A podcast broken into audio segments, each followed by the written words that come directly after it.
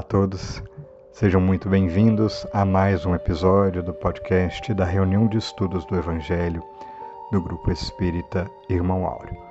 Nosso propósito é estudar o Evangelho, utilizando inclusive outras obras subsidiárias. Nesse instante, estamos seguindo o livro Vivendo com Jesus, de Amélia Rodrigues, psicografia de Divaldo Pereira Franco. Hoje, quem preparou o estudo para nós foi o Flávio Teles, abordando o capítulo 9, Mãos Mirradas, na passagem do Novo Testamento em que Jesus cura o homem da mão mirrada. Flávio, uma abordagem bastante interessante, nos convida a várias reflexões importantes, refletindo sobre o trabalho no bem e a importância das nossas ações. Daqui a pouquinho veremos. Já convido você, porque mais tarde teremos o nosso, o nosso a nossa live, perdão, é, onde a dupla Flávia Teles e Simone Teles irá aproveitar o tempo para que a gente possa estender os comentários, aprofundar o nosso estudo. E, como sempre ressaltamos, é muito bom estar junto. A sua participação, uh, principalmente na live, né? É muito importante na condução, nas sugestões, enfim. Te convidamos para estar conosco. Se não puder estar junto ao vivo, não há problema fica gravado e ainda assim te convidamos a participar, deixando seu comentário, colocando suas dúvidas, fazendo suas críticas, uh, compartilhando. Estamos em todas as redes sociais, enfim. Te convidamos a estar conosco participando desse esforço de difusão da palavra do bem. No final desse nosso podcast aqui, teremos o nosso momento de oração, iniciado com mais uma belíssima poesia da companheira Maria Dolores ressaltamos ah, que eh, acrescentamos a bibliografia na descrição desses capítulos, te convidando a continuar e a aprofundar os estudos aqui propostos. Depois de tudo isso dito, ah, resta-nos te convidar carinhosamente. Vamos ouvir?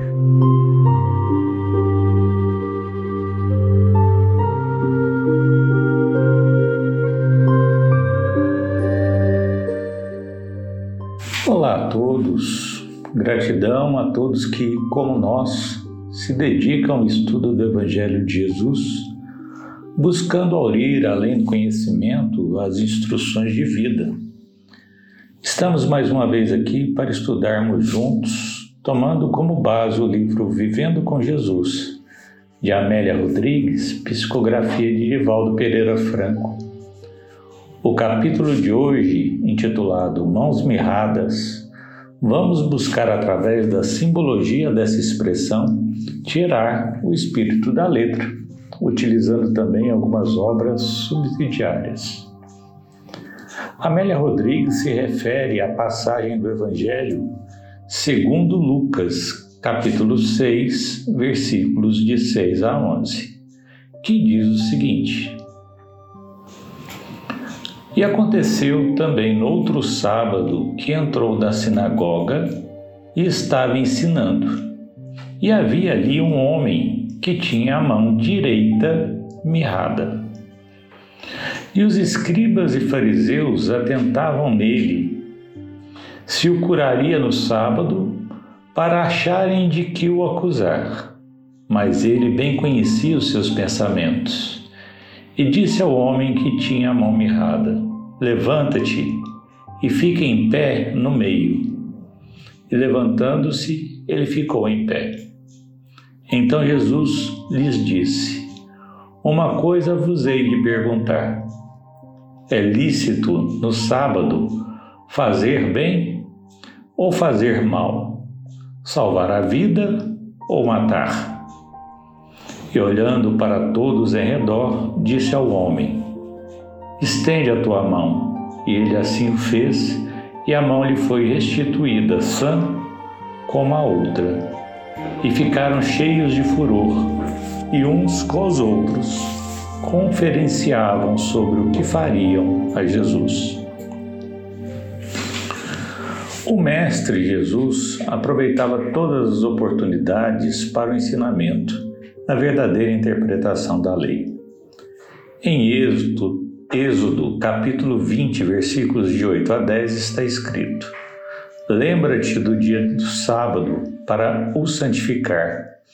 Seis dias trabalharás e farás todo o teu trabalho, mas o sétimo dia é o sábado do Senhor, teu Deus. Jesus conhece bem a lei do trabalho e o mandamento diz para o homem realizar o trabalho durante os seis primeiros dias da semana. É o suor, o esforço para garantir o seu adiantamento na terra, progredindo e evoluindo a razão, garantindo dignamente o seu sustento e o sustento dos seus.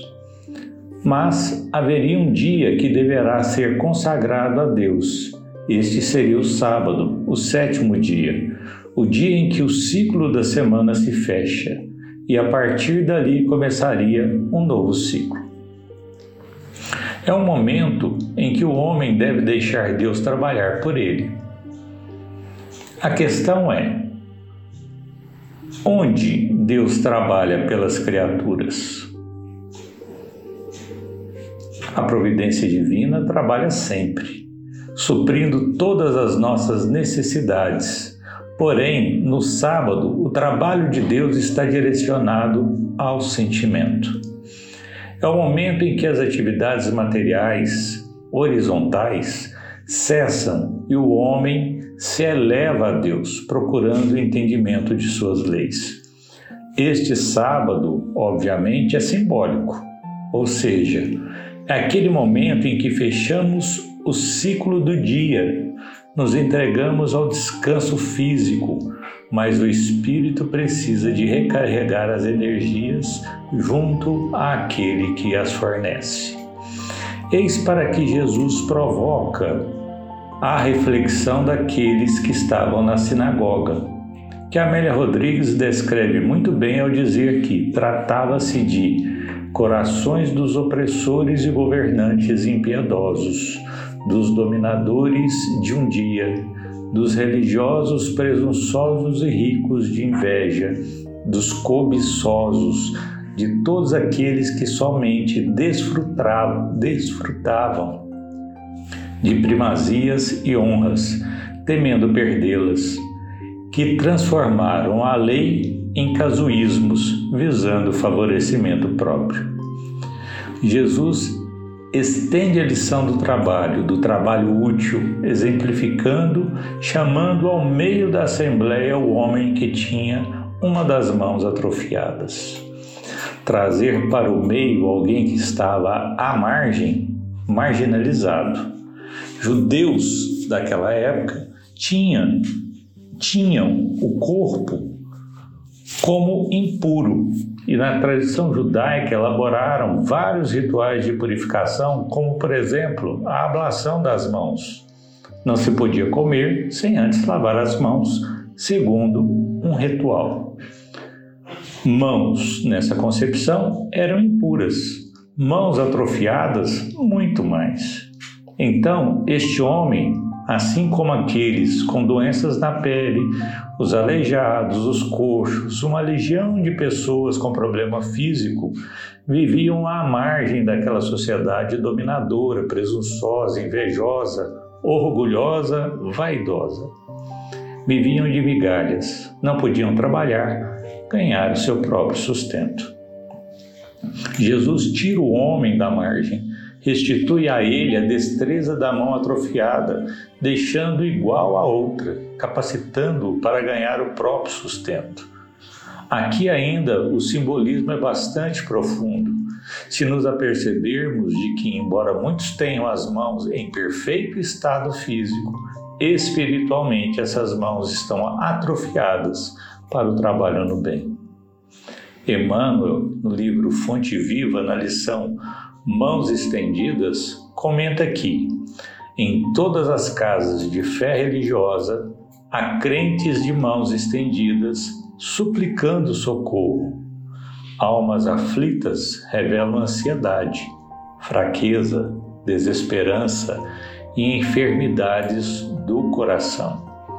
Não seremos todos nós encarnados e desencarnados que algo rogamos à providência divina, semelhantes ao homem que trazia a mão seca? Presos ao labirinto criado por nós mesmos, ei-nos a reclamar o auxílio do Divino Mestre. Entretanto, convém ponderar a nossa atitude. É justo pedir e ninguém poderá cercear quaisquer manifestações da humildade, do arrependimento, da intercessão. Mas é indispensável examinar o modo de receber.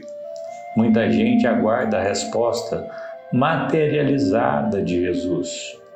Esse espera o dinheiro, aquele conta com evidência social de improviso, Aquele outro exige a imediata transformação das circunstâncias no caminho terrestre.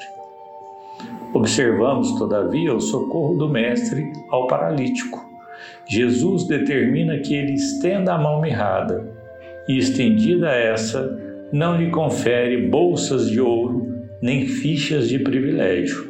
Cura-a. Devolve-lhe a oportunidade de serviço a mão recuperada naquele instante permanece tão vazia quanto antes. É que Cristo lhe restituiu o ensejo bendito de trabalhar, conquistando sagradas realizações por si mesmo. Recambiava-os as lides redentoras do bem, nas quais lhe cabia edificar-se e engrandecer-se. A lição é expressiva para todos os templos da comunidade cristã. Quando estenderes tuas mãos ao Senhor, não esperes facilidades, ouros, prerrogativas. Aprende a receber-lhe assistência, porque o divino amor te restaurará as energias, mas não te proporcionará qualquer fuga às realizações do teu próprio esforço. Essa lição tem muito a ver com o pedir e obtereis. Não raras às vezes esperamos facilidades, respostas rápidas, sem muito esforço em nossas preces, como se Deus fosse o dispensador a nosso serviço. Emmanuel deixa claro que temos que perceber nas entrelinhas que não há realização sem esforço, sem trabalho árduo, sem trabalho útil. Em O Livro dos Espíritos, Kardec nos traz que o trabalho é uma lei natural. E nos seus questionamentos, os espíritos respondem na questão 675, em que Kardec pergunta: deve-se entender por trabalho somente as ocupações materiais? E os espíritos respondem: não. O espírito também trabalha, assim como o corpo. Toda ocupação útil é trabalho. E na questão seguinte, Kardec pergunta: por que o trabalho é imposto ao homem? E os espíritos respondem: é uma consequência de sua natureza corporal. É uma expiação e, ao mesmo tempo, um meio de aperfeiçoar sua inteligência.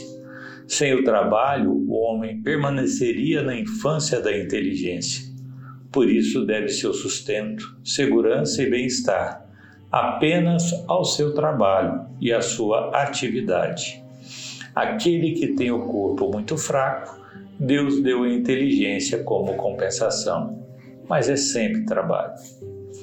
Portanto, não estamos isentos do trabalho, do trabalho útil, do trabalho no bem. É uma necessidade para a nossa evolução.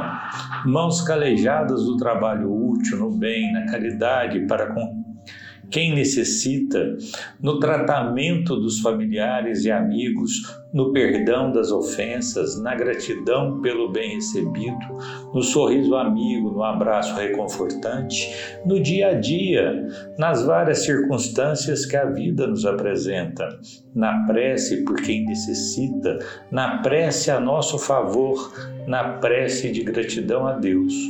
Tudo é trabalho. Nivaldo Franco, em suas preces, agradece às mãos de acordo com as várias formas de utilizá-las no bem. Agradeçamos a Deus as nossas possibilidades de trabalho, para que façamos de nossas mãos, ainda mirradas, mãos a serviço do bem. Reflitamos nisso. Fiquem todos na paz de Jesus e até o nosso próximo encontro. Iniciamos o nosso momento de oração de hoje com a poesia Refúgio, de Maria Dolores.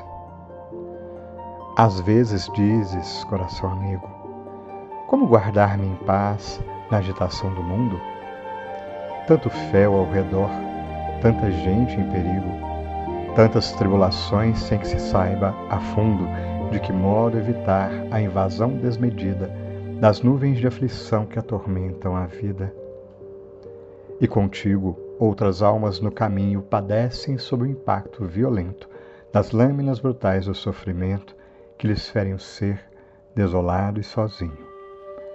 Aqui, alguém lastima um coração querido que ficou para trás, exânime e caído, em trágicos enganos. Ali tombam a golpes desumanos dos chamados engenhos do progresso, existências repletas de esperança ante as brechas de sombra em que a morte se lança entre o ouro e o sucesso dos recursos plebeus aos valores mais altos, sobram as provações que chegam de imprevisto, no clamoroso misto de sequestros e assaltos. Nos lares em geral, sob múltiplos níveis, as desvinculações de pessoas amadas são lesões e feridas desatadas para as almas sensíveis. Assemelha-se a terra à nave firme e atenta sob rude tormenta. Entretanto, alma boa, em plena luta que te aperfeiçoa, podes deter a paz contigo, estrada fora, prendendo-te ao dever que em tudo nos melhora.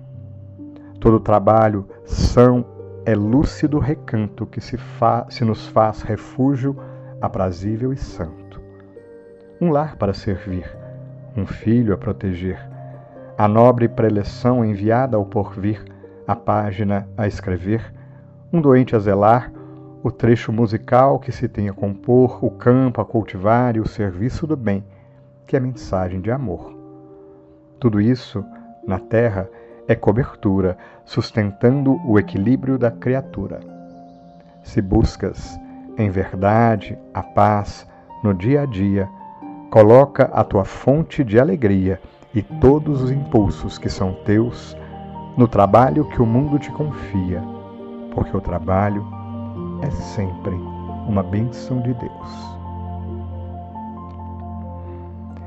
E reconhecendo, Mestre amigo Jesus, todas as bênçãos de cada instante. Desde a luz do sol que nos banha ao amanhecer, à noite estrelada que nos acompanha quando nos deitamos. Tu nos fizestes lembrar da presença deste Pai sublime de amor, que vela por nós a todos os instantes e que sempre encaminha nossas vidas de acordo com nossas necessidades de aprendizado. Ajuda-nos, portanto, na busca da cura dos nossos corações. Sentir o teu apoio, amigo Jesus, ao nosso lado, nos abençoando, rumo às propostas que a vida nos faz, de aprendizado, de reequilíbrio e de refazimento dos nossos sentimentos na busca da reforma interior. Ampara-nos para que em cada momento de convivência de ação na vida, nos lembremos da importância do trabalho no bem, do autoburilamento, da ação equilibrada junto aos corações que caminhamos no mundo.